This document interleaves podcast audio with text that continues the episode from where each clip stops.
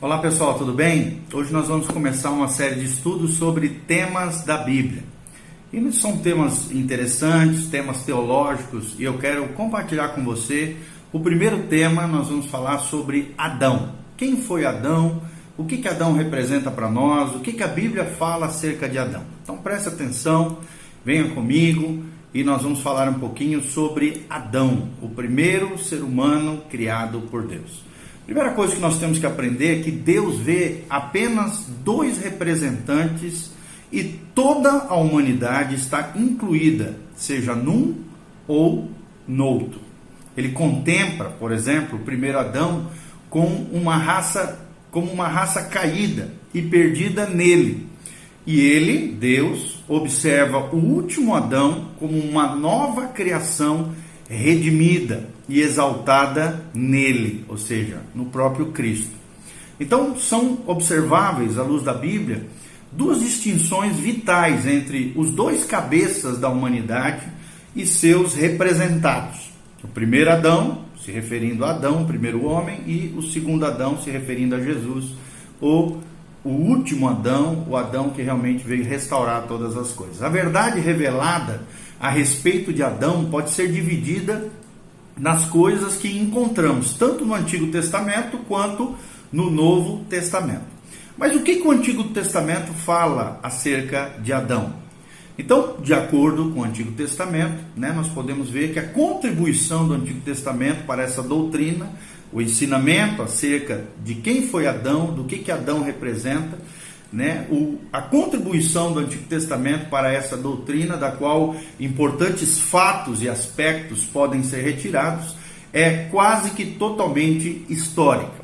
Adão aparece como alguém diretamente criado por Deus. Vou repetir: Adão aparece na Bíblia, no Gênesis, no princípio de todas as coisas, como alguém diretamente criado por Deus e também como progenitor da raça humana é feito o registro de seu estado como criado, criado por Deus.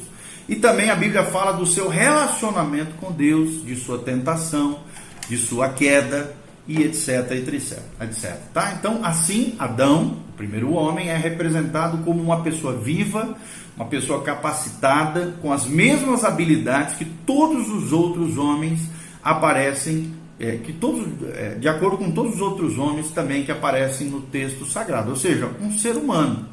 Não somente Gênesis registra esse estado, essa origem de Adão, mas também toda a escritura subsequente constrói o seu ensino sobre a realidade e a veracidade da narrativa de Gênesis. Então, Gênesis, primeiro livro da Bíblia, dos cinco primeiros livros, o Pentateuco, conhecido pelos judeus como a Torá.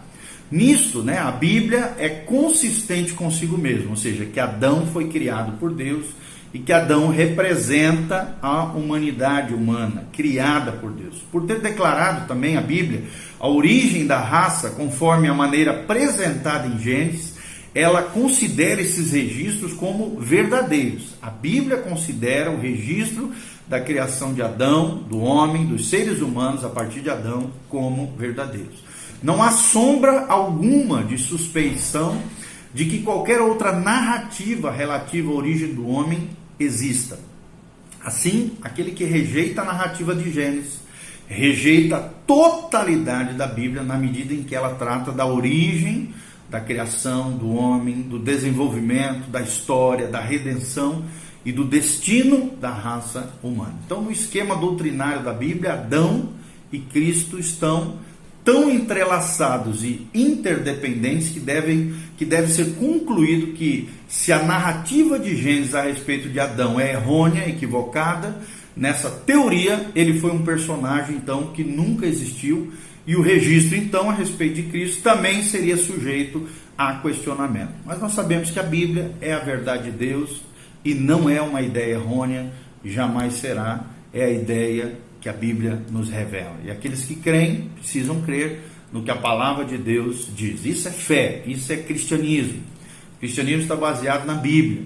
Está evidente então aqui que Adão foi criado como um homem já adulto, por Deus, com a capacidade que pertence à maturidade. E é dito também que ele deu nome a todas as criaturas que estavam diante de Deus. Né, diante de Deus e também diante dele. Ele andava e falava com Deus. E dele, Deus poderia dizer que sua criação era muito boa. Claro que tudo isso antes do pecado.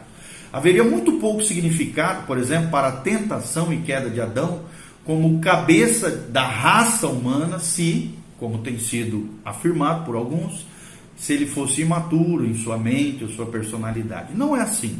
Adão era maduro, Adão já era um homem adulto, conforme nos esclarece a palavra de Deus. Segundo princípio, de acordo com o Novo Testamento, o que, que nós aprendemos acerca de Adão? O ensino do Novo Testamento a respeito de Adão e também a respeito do, do último Adão, ou segundo Adão, que é Cristo, é equivalente ao do tipo e do an, an, antítipo, antítipo, que é Cristo, mas em cada aspecto, exceto um, ou seja, que cada um é o cabeça de uma criação, de um tipo de criação de seres e a tipologia de contraste, ou seja, Adão de um lado, como tipo, né, como a figura, o símbolo da criação da raça humana e do pecado, da natureza pecaminosa, e do outro contraste, o outro tipo, a outra analogia, né? É, o símbolo é o novo Cristo, o, o cabeça da criação de, de, novos seres, dos regenerados, daqueles que é, foram reconciliados com Deus através do próprio último Adão, que é Jesus de Nazaré. Essas duas passagens são importantes e devem ser estudadas, né? E também outras passagens secundárias são necessárias, ok? Então nós vamos falar um pouquinho mais sobre é, Adão no Novo Testamento. Presta atenção. Só um pouquinho. Em Romanos, por exemplo, Romanos capítulo 5, de 12 a 21, nós temos o texto do Novo Testamento mais específico sobre isso. E nós observamos nesse trecho da palavra de Deus, Romanos 5, de 12 a 21, ao observar apenas ali o, o antagonismo, né, o contraste entre esses dois representantes. Deus vê igualmente apenas duas obras. Em Adão, a obra da desobediência, do pecado, da queda humana e do outro lado Jesus, a obra da obediência. E dois resultados, duas consequências entre os dois. Adão atrai a morte, a morte física, a morte espiritual. E do outro lado Jesus atrai é o dom, o doador da vida, é, representa a vida em Deus, a nova vida que Deus oferece para nós. Então, a raça está assim dividida em duas classificações principais aos que estão em Adão, ou seja, sem Cristo, não nasceram de novo, estão perdidos, arruinados, e os que estão em Cristo, estes são salvos, o novo Adão, seguros para sempre em Cristo Jesus, o nosso Senhor e o nosso Salvador. Essa passagem também é muito importante, porque trata da relação entre Adão e Cristo. Ela é teológica em alto grau e esboça aqui as distinções que existem entre Adão e Cristo o contraste que existe entre Adão e Cristo. Você pode ler aí na sua casa, não dá tempo de a gente ler aqui no videozinho, mas você pode ler que vai estar falando isso que nós estamos analisando aqui. Exatamente como foi advertido por Deus, Adão morreu tanto espiritual, né, que aconteceu logo em seguida, imediatamente, quando fisicamente, que ocorreu eventualmente no final da sua vida física, como resultado do seu primeiro pecado. Ou seja, por causa do pecado, Adão morreu espiritualmente na hora em que cometeu, imediatamente, quanto fisicamente ao final da sua história, ao final da sua vida terrena. Tá? Então, isso foi o resultado do primeiro pecado que Adão cometeu juntamente com a sua esposa Eva. E a raça que estava incluída nele, ou seja, os seres humanos, compartilharam desse duplo julgamento da morte. Então, duas linhas de efeito são resultantes do primeiro pecado de Adão. E essas duas linhas atingem igualmente a vida de cada membro da raça de Adão, ou seja, da raça humana. Um é o da natureza pecaminosa, que resulta na morte espiritual e é transmitido imediatamente de pai para filho, através das gerações. Segunda linha é outro, é o pecado imputado com a sua penalidade da morte física.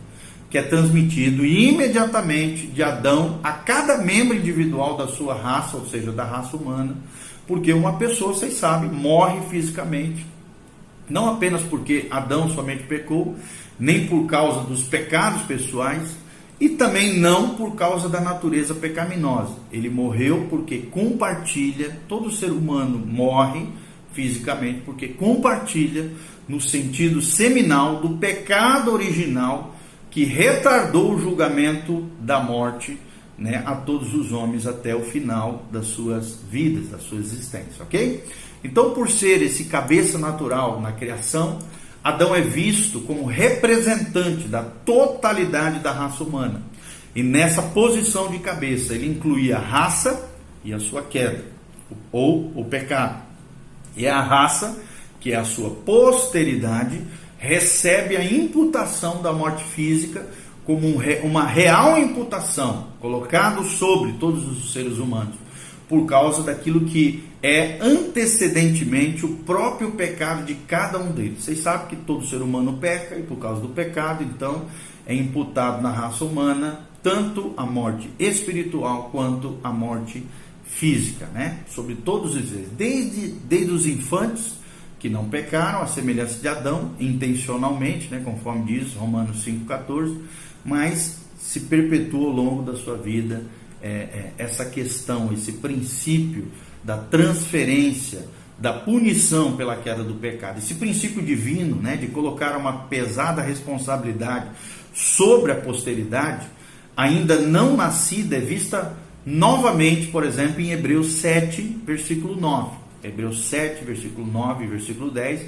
onde Levi, né, o bisneto de Abraão, é declarado ter pago dízimos a Melquisedeque, por estar ele ainda nos lombos de seu bisavô Abraão. Em Gênesis 14, 20, nós vemos esse, esse, toda essa história. Romanos 5,12 também declara que toda a sua raça, ou seja, a raça de Adão, a raça humana pecou em Adão. Adão só foi nosso representante, um exemplo daquilo que nós também faríamos ao longo da nossa história, quando este pecou, tá bom? Então, nenhuma outra interpretação além desta consegue resolver as dificuldades dos versículos restantes de todo esse contexto.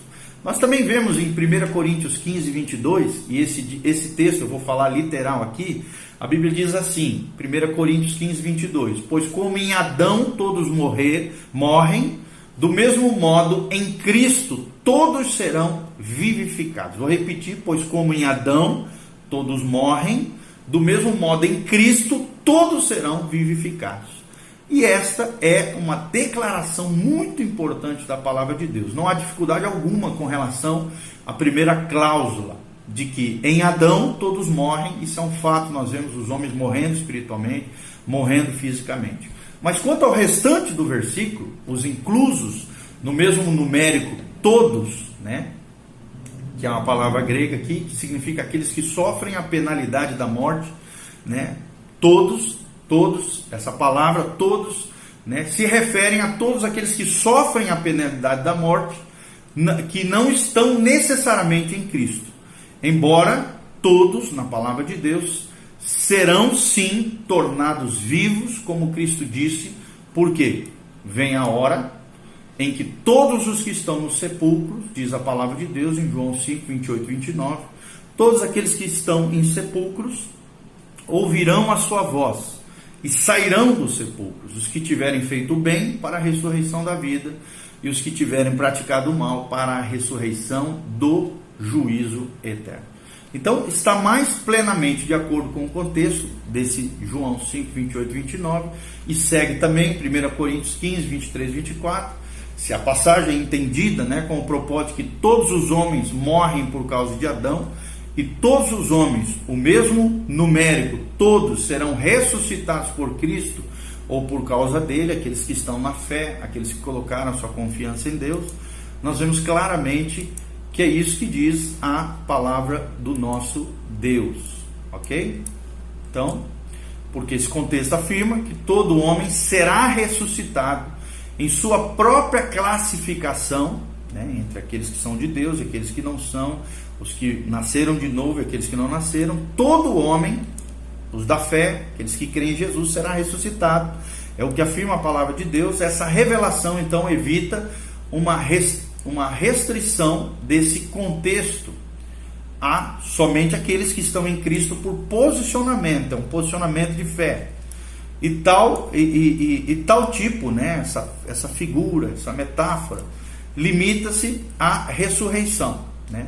Não obstante, é mais tarde declarado pelas palavras, aqueles que são de Cristo na sua vinda. O versículo 23 então está se referindo nessa ressurreição de 1 Coríntios é, é, 15, daqueles que estão em Cristo na sua vinda, esses sim ressuscitarão.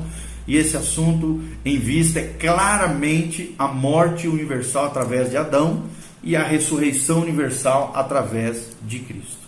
Né? Romanos 5,18 apresenta um, um caso similar né, com o duplo uso de todos. Ou seja, da mesma maneira que todos morreram com Adão, todos também né, através, todos aqueles que estão em Cristo, posicionados em Cristo, serão ressuscitados com Cristo, ok? Existem passagens secundárias que falam sobre isso, como por exemplo 1 Coríntios 15, 40, é, 15, 45, está asseverado aqui em contraste novamente, que Adão foi feito uma alma vivente, enquanto que Cristo é um espírito vivificante. Ou seja, de um lado está Adão, que trouxe a morte, que trouxe consequências amargas, como fruto do pecado, a morte espiritual, a morte física, ele era alma vivente. Do outro lado está Cristo, segundo Adão, o último Adão, que é um espírito vivificante que trouxe a vida, trouxe a vida eterna, que vai nos dar a ressurreição eterna.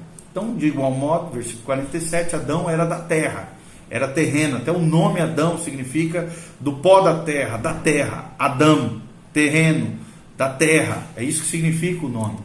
Já o segundo, Adão, não é outro senão o Senhor do céu, o nosso Senhor e Salvador Jesus Cristo. Embora o crente tenha portado a imagem da terra, ele é apontado como aquele que porta a imagem daquele que é celestial, ou seja, Jesus de Nazaré. Você também aponta a imagem daquele que é celestial, Jesus Nazaré. E ele será conformado, como diz a Bíblia, à imagem de Cristo, é o que diz Romanos 8, 29 nós seremos formados através do poder do Espírito Santo, a imagem do segundo Adão, Jesus de Nazaré, nós que estivermos em Cristo.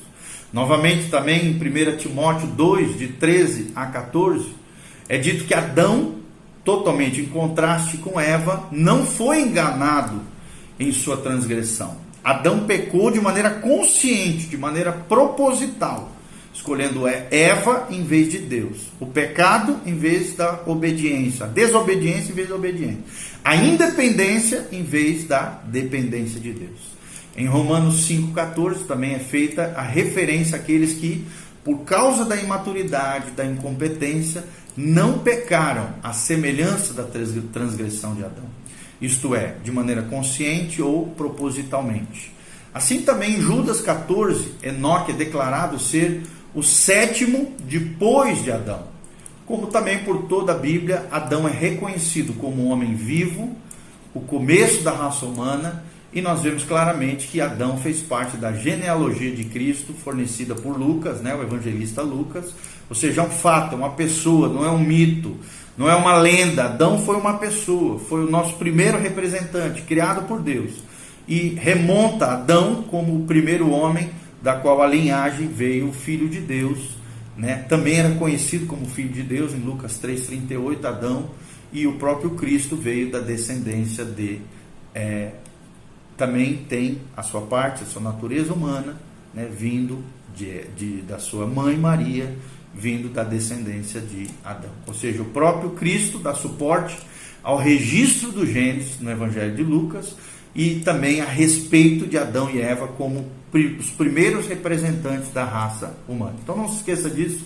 Existe o primeiro Adão, que é o Adão do Gênesis, criado por Deus, que trouxe a morte espiritual, a morte física, e o segundo Adão é Cristo, quem trouxe a vida eterna, a salvação, e vai nos dar a ressurreição através da sua própria pessoa, porque ele é o doador da vida, é o Senhor de tudo e de todos. Então aprenda sobre isso. Que a Bíblia fala acerca de Adão, que Deus te abençoe. Né? Lê, escute de novo esse vídeo, são muitos detalhes, muitas informações.